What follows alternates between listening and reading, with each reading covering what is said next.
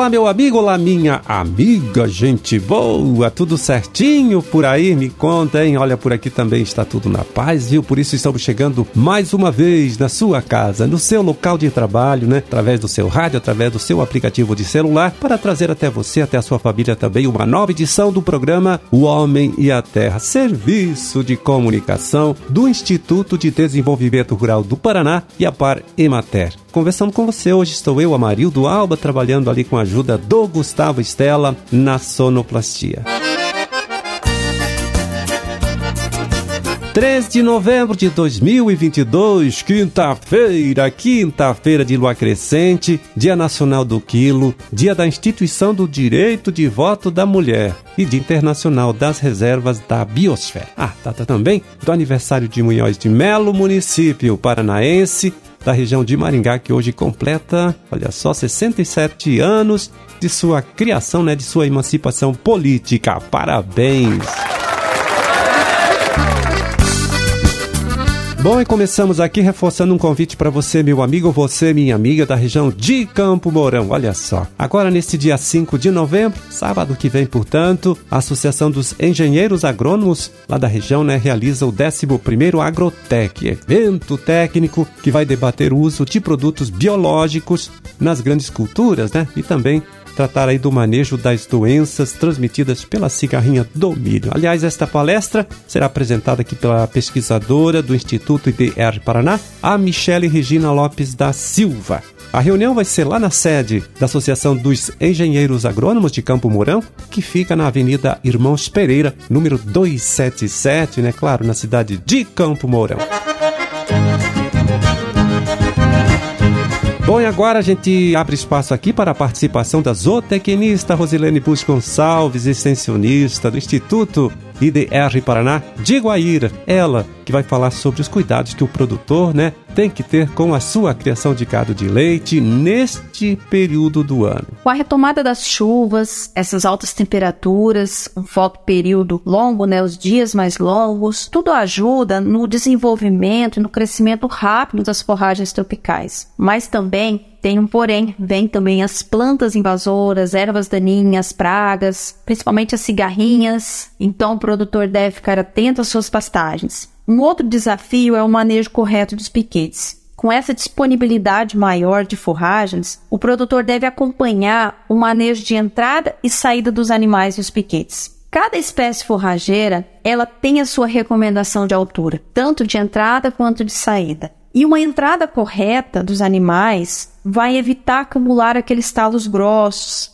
as folhas de base, né, que já começam a morrer, né, uma pastagem mais pobre. E já a saída correta, ela evita aquele rebaixamento excessivo do pasto, que causa degradação da pastagem, que vai para uma erosão, uma compactação de solo. Um outro tópico muito importante de mencionar é o bem-estar animal. Essa época mais quente do ano, né, que algumas regiões do Paraná tem vários dias, né, a temperatura ela passa dos 35 graus. E a temperatura crítica para esses animais com aptidão leiteira, ela varia entre 21 a 27 graus. Acima, os animais eles já começam a entrar em estresse térmico. E esse calor excessivo traz prejuízos, porque o animal vai ingerir menos alimentos, vai cair a produção, além de reduzir gordura, proteína do leite, problemas na reprodução, enfim, traz prejuízos. E o que fazer? O produtor ele precisa ficar atento a tentar resfriar esse rebanho, seja por um silvopastoril, um sombreamento natural ou artificial, uso de ventiladores, placas de resfriamento. Aí vai de cada produtor. Ele vai fazer o uso de acordo com a realidade na sua propriedade. Uma outra questão é em relação ao controle de carrapatos e moscas, que é muito comum a incidência nessa época. No caso do carrapato, iniciar o controle estratégico, fazer cinco banhos de pulverizações nos animais, sempre com intervalo de 21 dias. E no caso das moscas, é bom lembrar que elas se proliferam na matéria orgânica, nas fezes, nos restos de alimentação dos animais. Então, deve fazer uma higienização dos estábulos, um manejo correto dessas fezes, por meio de esterqueiras, né, de trincheiras, e fazer o uso de inseticidas nessas instalações. Assim, vai evitar aqueles surtos né, de bernes e moscas. Esses são só alguns lembretes. Um bom trabalho a todos. Um bom trabalho para você também, Rosilene. Muito obrigado mais uma vez pela sua colaboração. Tudo de bom, forte abraço e até um outro dia.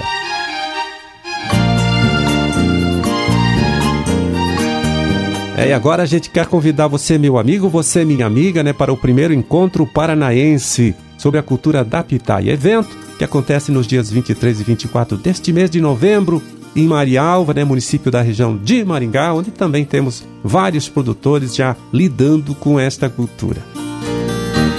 Bom, no primeiro dia né, deste encontro teremos várias palestras com técnicos e pesquisadores apresentando experiências de cultivo da pitaia em São Paulo e Santa Catarina, também pesquisador falando aí sobre cultivares e novidades no cultivo da pitaia e um representante da Associação Brasileira dos Produtores Exportadores de Frutas, né, que apresentará as oportunidades de negócio né, e exportação da fruta para outros países. Ainda no final da tarde, né, deste primeiro dia do encontro, temos visita a uma propriedade que cultiva pitaia no município de Jandaia do Sul.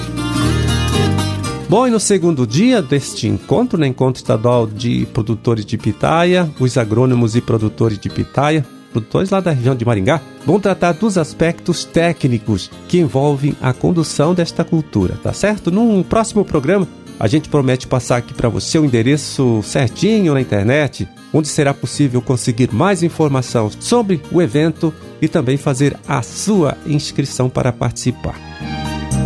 Pois é, a gente está falando aqui do primeiro encontro estadual sobre a cultura da pitaia, evento que acontece agora nos dias 23 e 24 de novembro, na cidade de Marialva, lá pertinho de Maringá, né? Uma realização da Associação dos Engenheiros Agrônomos de Maringá, IDR Paraná, CREA Paraná, Uningá, Senge Paraná, Associação Norte Paranaense dos Estudos em Fruticultura e Associação dos Produtores de Pitaia do Brasil.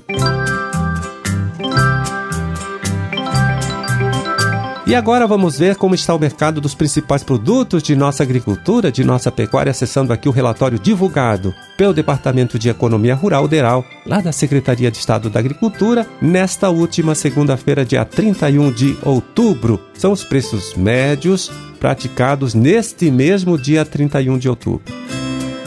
Vamos lá, né? Café beneficiado, bebida dura tipo 6. Olha só, preço caindo mais uma vez, hein? Foi vendido nesta segunda por 953 reais a saca de 60 quilos, né? Na verdade, baixa aí de 20,50% nos últimos 30 dias, né? Produto, olha só, que foi vendido em 30 de setembro por R$ 1.199 a saca.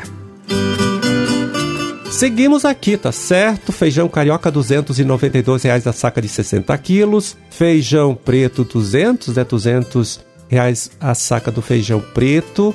Erva mate em folha, entregue pelo produtor lá na indústria. R$ 24,98 a arroba e milho amarelo, né? R$ 78,62 a saca de 60 quilos. Soja industrial, R$ 172,29 a saca de 60 quilos. Mandioca, padrão de amido, 580 gramas, né? Padrão de referência, R$ 1.123 a tonelada, olha só, aumento de 13,40% nesses últimos 30 dias, né? Em 30 de setembro, o produto foi vendido por 990 reais a tonelada.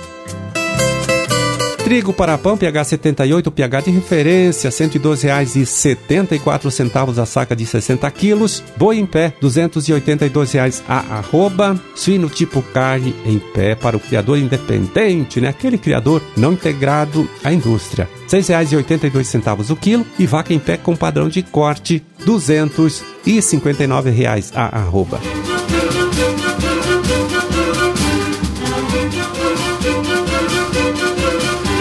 Pois é, terminamos o nosso trabalho de hoje, né? Vamos ficando por aqui, desejando a todos vocês aí uma ótima, uma excelente quinta-feira, tá certo? E até amanhã! quando a gente estará aqui de volta mais uma vez, conversando com você, trazendo para você, trazendo para sua família, uma nova edição do programa O Homem e a Terra. Um grande forte abraço para todos vocês aí, fiquem com Deus e até lá.